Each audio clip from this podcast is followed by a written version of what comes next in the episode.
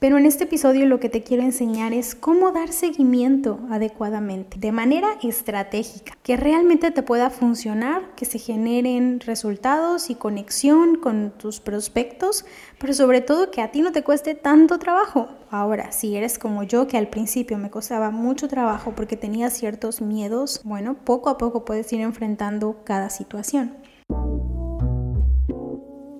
Mi querida emprendedora, quiero acompañarte en el camino de crecimiento de tu negocio y de tu estilo de vida. Caminemos juntas mientras aprendemos y reflexionamos de marketing digital, ventas, emprendimiento y estilo de vida. El único requisito, tomarte un café o un té y disfrutar del momento mientras escuchas este episodio. Toma notas en tu libreta favorita o en tu celular porque estás a punto de tener miles de ideas para implementar en tu negocio. ¿Estás lista? Empecemos. Hay tantos mitos alrededor de la palabra o la acción seguimiento. Darle seguimiento adecuadamente a las personas interesadas en tus productos o servicios. Pero créeme, dar seguimiento de manera adecuada te ayuda a vender más. Voy a abrir todo este tema con tres mitos. Mitos sobre el tema de dar seguimiento. Está 100% comprobado por mí que sí son mitos y por mis clientas. Mito número uno Seguimiento es para quienes necesitan dinero o ventas, porque están desesperadas.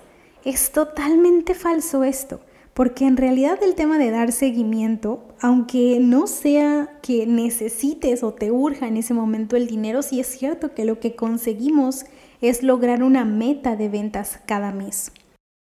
Segundo mito, seguimiento es rogar, ser cansón, como dicen algunos países, ser castroso, como decimos en México, o ser insistente.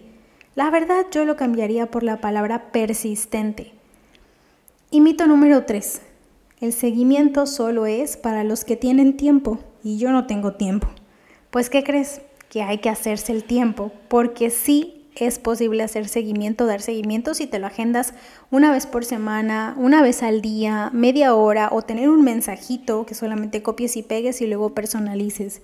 Hay múltiples maneras de dar seguimiento sin que sea algo pesado para ti y también perder el miedo a esta acción que es muy potente para tu negocio. ¿Por qué dar seguimiento es importante? No solo para concretar ventas, mi querida, sino también para mostrar un buen servicio o atención al cliente e incluso para enfrentarte a diferentes retos o miedos que llegas a tener como emprendedora.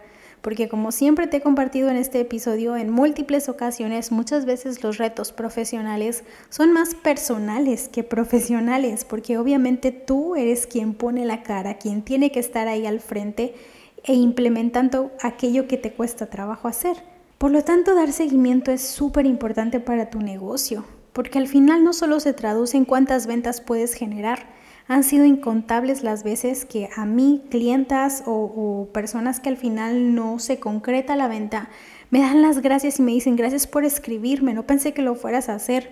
O algunas personas incluso hasta están tan ocupadas, son personas tan ocupadas que se les puede pasar por un momento y tu mensaje de seguimiento puede ser algo que al final los motive a pensar, si así me está tratando y está pendiente de mí, pues también sus servicios van a ser iguales.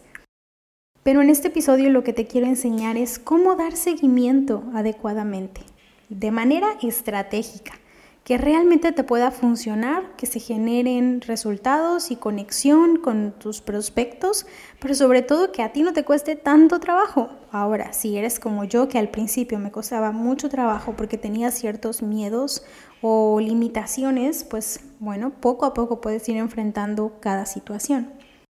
El punto número uno para dar seguimiento adecuadamente es usando el medio o canal correcto, por donde la persona te contactó. Y esto tiene que ver con que he conocido clientes con los que he trabajado y normalmente si una persona le escribe por Instagram, por ejemplo, es uno de tantos ejemplos que te puedo poner, entonces el emprendedor considera que ahora le tiene que contactar por otro medio. Algo muy clásico es que yo me intereso, por ejemplo, por el servicio de alguien que hace planeación de bodas. Si le digo, hola, me interesan tus servicios y tal. Y después esa persona, me, o esa emprendedora a mí me puede contestar y me puede decir, ah, claro, mándame tu correo y te mando la propuesta. Error. Desde ahí ya lo que estamos haciendo es empezar a cambiar de canal, porque tal vez para mí es mucho más cómodo platicar por mensaje y es inmediato o rápido. Por lo tanto, la mejor recomendación que te puedo dar es usa el medio o el canal por el cual te contactaron. Si después puedes pasar a tener una reunión o una llamada, que sería excelente en caso de que dé servicios, bueno, ya entonces cambiamos de medio, pero al final lo que hacemos es no cortar de una la comunicación en el medio por el que te contactaron. Segunda recomendación, con una pregunta de vuelta. Esto es clave. Por ejemplo, mira, algunas de las preguntas que puedes agregar a tus textos que ya debes tener ahí copy-paste listísimos solamente para personalizar son las siguientes. ¿Tienes alguna duda? ¿O cómo te puedo ayudar? Otra pregunta es, ¿necesitas algún dato? Es decir, la persona que te pregunta o te, te, pide informes, tú le das la información y después de eso lo ideal es que le puedas escribir con este tipo de preguntas o que de alguna manera puedas sentir esa calidez de, escribir, decir, por ejemplo, hola Yus, ¿cómo estás? Eh, ¿Has tenido alguna pregunta respecto a lo que te envié antes? ¿O has podido leer o observar lo que te compartí, lo que te envié? Algo más puede ser como, hola Yus, ya te compartí el enlace anteriormente, ¿te puedo ayudar en algo más? Si te das cuenta, estos ejemplos que te estoy poniendo al final se termina con una pregunta. ¿Y por qué esta es mi mejor recomendación y por qué es la manera correcta de dar seguimiento? Porque al final de alguna manera estás poniendo en la mesa que se continúe la conversación para que te responda. Y es probable que sí, en realidad necesite alguna ayuda o que le resuelvas alguna pregunta y con esa pregunta en la mesa tú le das la oportunidad de platicar contigo, de compartirte cómo se siente, que sea un canal abierto de una comunicación bidireccional. Hace muchísimos años en los negocios la manera de tocar puerta fría para vender algún servicio simplemente era mandar una propuesta y después esperar con brazos cruzados a que milagrosamente respondieran ese correo. Pero hoy en día, en la nueva era digital y la mejor manera de concretar y conectar con prospectos es a través de la conversación y de la conexión. De hecho, hoy en día, con los nuevos medios digitales y las maneras tan inmediatas de conectar, necesitamos conectar con, con, las personas interesadas incluso antes de llegar a esa reunión o a ese momento. Esta es la mejor manera y estratégica de crear negocios en la nueva era digital.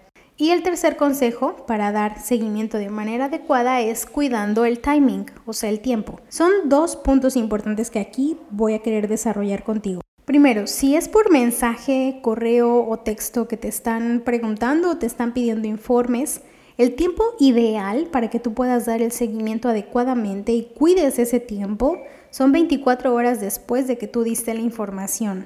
No te recomiendo que sea antes, no te recomiendo que sea después. ¿Por qué 24 horas después? Tal vez te haces esta pregunta.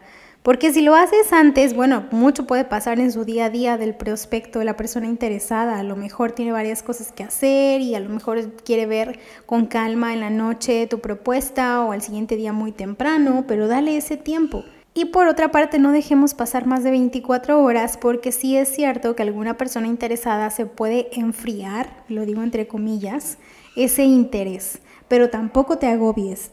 ¿Qué te recomiendo para que no se te pase ese tiempo? Que tú puedas tener a lo mejor algún registro o lo pongas en tu agenda, como yo lo hago, yo lo pongo en mi agenda y pongo dar seguimiento a tal persona interesada. Para recordar, porque honestamente luego a mí se me olvidan bastante las cosas y sobre todo estos pequeños detalles. Y la otra opción es que puedes también tener eh, un día en específico o un horario en específico si es que recibes muchas preguntas constantemente. Y la segunda recomendación para cuidar el tiempo y dar seguimiento de manera adecuada es si tuviste una llamada, una reunión o, o, que tú viste uno a uno a la persona, es clave que antes de que termines esa llamada, ahí mismo debes preguntarle a la persona cuándo le puedes escribir, y tú también lo ideal es que le propongas un tiempo estimado para escribirle nuevamente. Por ejemplo, recientemente tuve una llamada con una persona que tiene un despacho contable y quiere que le ayude en su, en su marketing y sus ventas y va a entrar al proceso de mentoría. Y yo le hice primero esta pregunta. ¿Cuándo crees que tengas una respuesta o idea más o menos del tiempo estimado?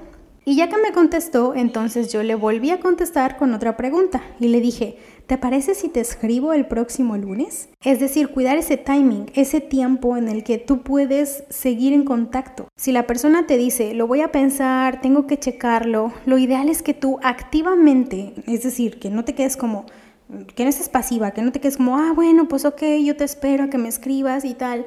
Lo ideal es que tú seas estratégica y, y, que se vea ese interés, ese compromiso que tú vas a tener con el interesado y responderle de esta manera, ah, bueno, perfecto, oye, ¿cuándo crees que puedas tener una respuesta? Y a lo mejor te puede decir, no sé, en una semana. Ok, ¿te parece si yo te escribo? Y de alguna manera tú no estás dejando al aire esa propuesta. Y así es la mejor manera de dar seguimiento porque te adelantas Imagina que no haces esa pregunta en esa reunión y después tú le escribes y a lo mejor el mensaje se queda ahí en visto. Digamos que es una manera de anticiparte a ese momento en el que vas a dar seguimiento. Yo lo he implementado y créeme, me ha funcionado muchísimas veces.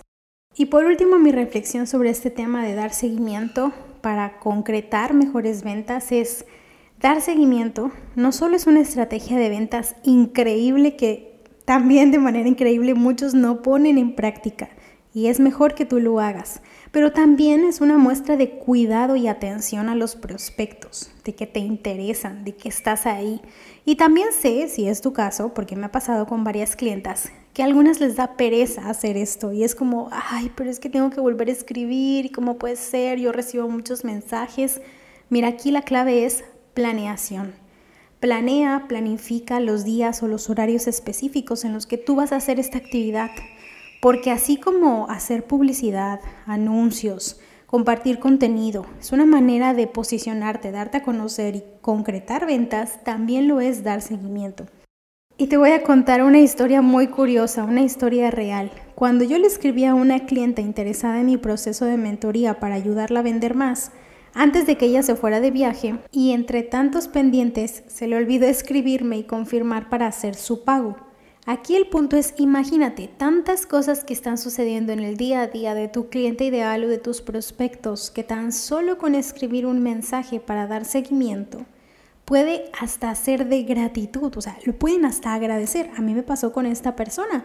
Al final me dijo, gracias porque se me había pasado hacerlo en ese momento porque estoy súper ocupada y después de que regrese mi viaje ya voy a estar más centrada y enfocada. O sea, y al final ella pagó. Pero el punto es este ejemplo de cuántas veces a mí me ha pasado que tan solo con escribir o dar un mensajito es estar ahí, estar presente y decir, ¿tienes alguna duda? ¿Hay algo en lo que te puedo ayudar? No sé, para mí esta es una manera bastante estratégica de llevar a cabo tu negocio y de y de transmitir esta estrategia de ventas y este cuidado a tus prospectos que, no sé, puede estar pensando muchas cosas. También siento que la clave es la comunicación, cómo te comunicas con tus clientes y lo pueden percibir de una manera positiva.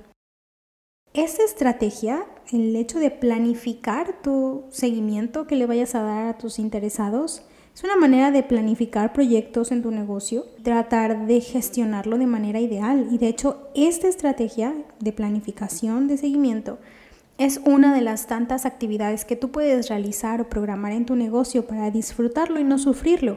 De hecho, tengo una guía práctica con varios pasos que te pueden ayudar a emprender en tu negocio de manera estratégica, pero también disfrutarlo y no sufrirlo. Te voy a compartir el acceso directo a esta guía gratuita en las notas del podcast para que la puedas descargar y tener acceso ahora mismo. Y mi querida, te platico en el siguiente episodio de Emprendedora Saludable. Que tengas una bonita semana.